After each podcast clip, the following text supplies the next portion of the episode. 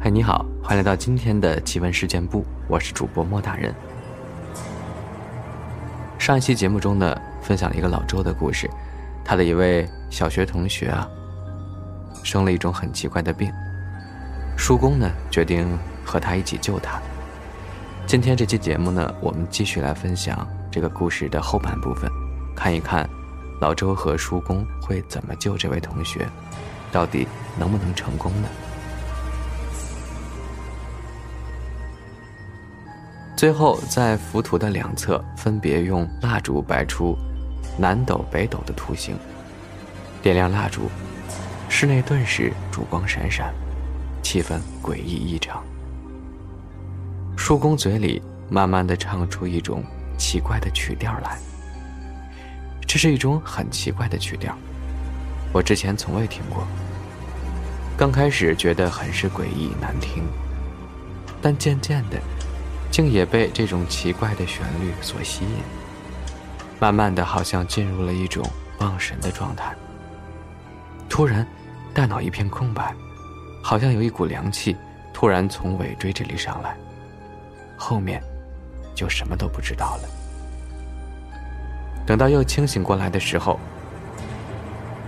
叔公正坐在一边看着我。房间里蜡烛已经全灭了，浮屠。也已经收拾好，好像一切都没发生过一样。后来叔公和我说，之所以要留我下来，实际上是用道法中的一种天童法，要借我的身，给他的引伏鬼上身，查出事情的缘由，然后才能对症下药，解决下服的问题，然后再向北斗求寿。催旺我同学的本命元神，而现在呢，符鬼已经解决了，但是体内的蛊毒，因为之前服药只服了一半，所以还有残存。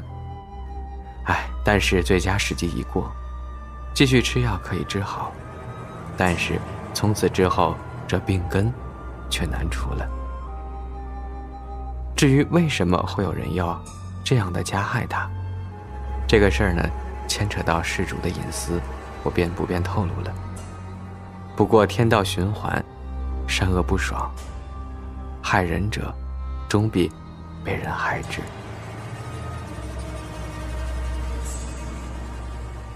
好了，听完这个故事之后呢，我们来分享一些我们听众朋友投稿的故事。这是一些来自莫大人微信公众账号的网友。心水，他说：“莫大人。”我可是最早一批的灵异事件部听众了。今天呢，终于来投稿。这是几个托梦的故事，都是我爸妈身上发生的事儿，不是我。我爸妈都是虔诚的佛教徒。我外公前两年过世了。有一次，我妈做梦，梦到外公满眼通红，充血。起床之后，就把事情跟我爸说了。我爸建议我妈去外公的墓地看一看。结果我妈去看，发现墓碑上留有烛台燃烧时露出来的滴蜡。可能这个事情还不是那么直接的体现因果关系。我爸上次托梦梦到老家有一个过世的朋友一直站在水里，怎么喊都不出来。然后我爸就打电话回老家，让朋友家里人去他的墓地看一下。结果发现墓碑周围都进水了。还有一次，我爸有个朋友去年癌症去世，在他生病时，我爸经常去看他，关系还挺好的。今年过年我们回老家比较匆忙，我爸就没去他的墓地烧香看看他。结果在那个期间，我爸再次被托梦了。那个朋友在梦里问他：“你为什么回了老家都不来看我？”这些故事都是真的，有时候真的不得不相信。这个世界上还是有一些未知的东西，不是不存在，只是人们还没有探索到罢了。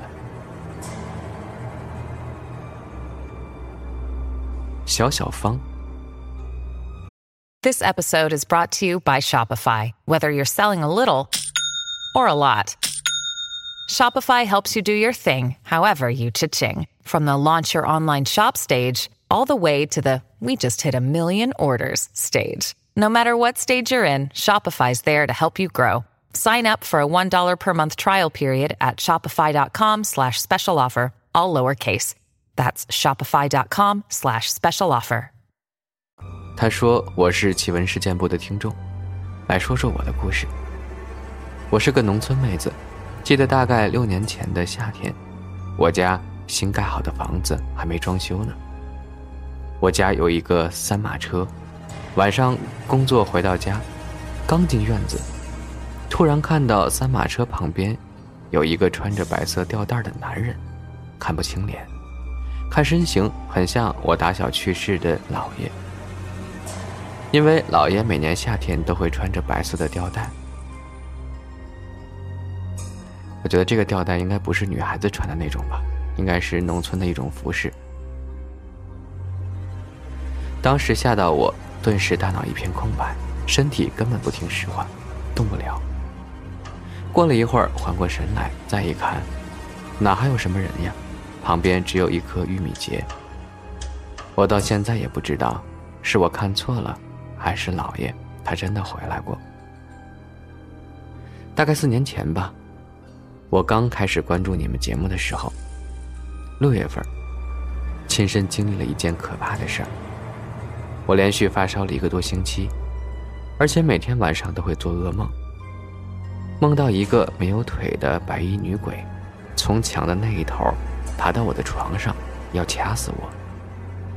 可我怎么叫都叫不出声来，怎么挣扎也动不了。每次一到女鬼把手掐到我脖子上。我就会突然吓醒，醒来之后心都要跳出来了，好像得了心脏病似的。感觉不像是做梦，而且每天都会做同样的这个梦。我就去我们村一个神婆那儿，神婆说我被一个女鬼跟上了，给我叫了魂儿，然后烧了三天香。晚上睡觉时，枕头下面枕着枕头和菜刀，床的四个角，一角插上一根。缝衣服的针，连续弄了一个星期吧，之后我就神奇的好了，也再没做过那样的噩梦。但是现在回想起来，都好害怕呀。我觉得最可怕的不是你偶然梦到了一个恐怖的情景，而是你每天都要梦到同一个恐怖的情景，而且你知道，你接下来的一晚又要梦到他了，那才是最恐怖的事儿。其实，他说讲一个同事讲的事儿。他家里的老人跟他讲的。以前买菜用的是那种老式的秤，应该有很多人都知道吧？那种老式秤是有秤砣的，弄脏了就在河边洗，然后呢不小心把秤砣掉到了河里，但奇怪的是，秤砣竟然没有沉下去。大家都知道。秤砣很重的，是实心的金属，但它居然漂在水面上，没有沉。但是也不能不捡，就用秤杆去捞。结果秤杆刚碰到河水，秤杆就被拽进了河里，而秤砣还是没有沉下去。想想真是后背发凉。老人说，这就是水鬼在找替死鬼呢，才会有这种事儿发生。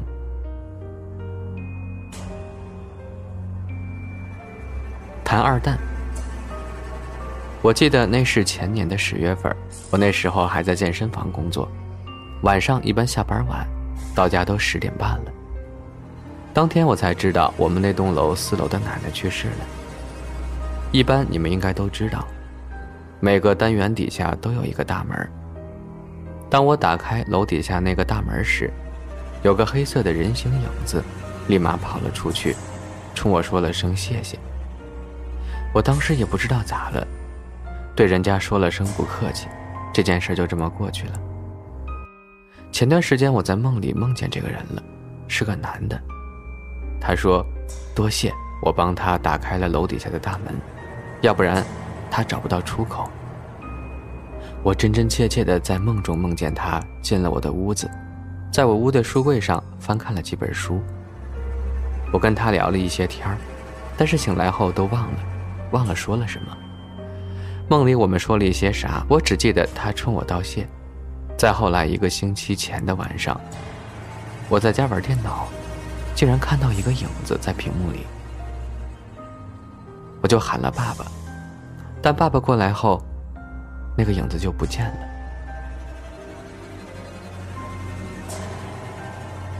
四岛同学和牙医，他说这事儿呢与非自然事件没有半点关系，但是从姥姥那儿听来后，我心里都发毛。故事是这样的，在小学五年级，班级里有一个男同学，我们就叫他 A 吧。放学时，我们每次都是顺道，因为 A 走路有点不看路，所以我就拽着 A 的衣服。有一次，我们照常一起回家，而我姥姥跟她的家长 B 在后面跟着，我和 A 走在前面。这时，一个女人从他们后面走过来，一直跟着我和 A。那个女人一直跟着我们，B 察觉出不对劲儿，跟我的姥姥说：“阿姨，你赶快把他们两个叫过来。”姥姥把我和 A 叫了回来。那个女人看见之后，瞅了 B 一眼后，找其他路就走了。太可怕了！如果当时他们没叫我过来，我和 A 是不是已经不在这个世上了？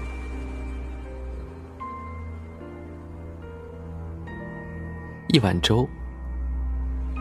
他说，初中那会儿呢，军训的时候，我睡上铺，就是普通的那种上下铺的床。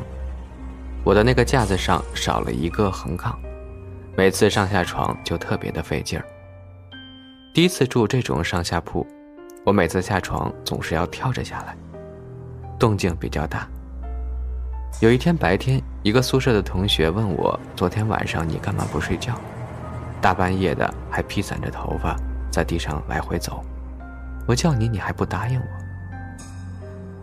我纳闷儿，我说没有啊，我一般晚上不上厕所的，一觉睡到天亮。而且那会儿学校要求剪短头发，一个宿舍里就只有我一个人是长发，大家都是短发。这事儿一直很久都没有办法解答。我在上铺，每次下床动静很大的，不可能舍友都睡得那么死，没有听见。而且我的印象当中，也没有在晚上去上过厕所的经历。同学也说他在下铺看得很清楚，绝对不是开玩笑的。现在都已经好多年过去了，但我还是对这件事儿很困惑，是我心中一个未解之谜。我猜那个在楼宿舍里溜达的人应该不是你吧，而是另一个披着头发的好朋友。锦绣前程，赵锦成。他说：“忘了是二零一几年吧，反正就是有那么一年冬天的时候。晚上，我出去溜达。我走到我们这边的中心市场后，就心想着，要不然就去学校附近转转，然后就走着去了学校。因为我们这边学校离我家有点远，所以我就一路小跑着去的。到了学校之后。”我就往四周围看了看，整条路都空无一人。因为我们学校附近的麦子地有好多坟头，当时我就鼓起胆子一直往前走。我走到学校门口的第二个小卖部时，旁边的路灯突然开始一闪一闪的，学校附近的那些主家的狗也一直不停的叫。当时吓得我冒了一身冷汗，然后我从兜里掏出手机，打开一看。都已经九点了，我刚看完时间，我的手机竟然突然自动关机了。当时我一边走着一边想，手机是充满了才出来的，怎么可能突然关机了？再说，按键我也没动过，怎么突然关机了呢？我当时整个人已经吓得炸毛了，就一路往回家的方向跑。跑了有一半的路程吧，我停了下来。喘口气儿，就看见麦子地里有一个像鬼一样的影子，从我眼前飘过了。当时我差点尿出来，硬着头皮接着往家跑。这件事之后，我再也没有晚上去外面溜达过了。